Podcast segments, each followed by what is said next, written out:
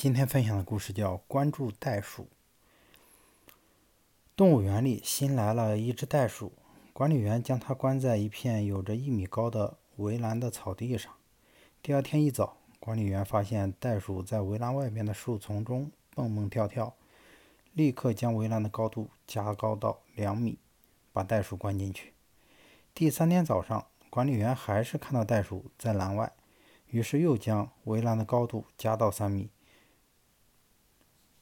加到三米，把袋鼠关了进去。隔壁受栏的长颈鹿问袋鼠：“依你看，这围栏到底要加到多高才能关得住你？”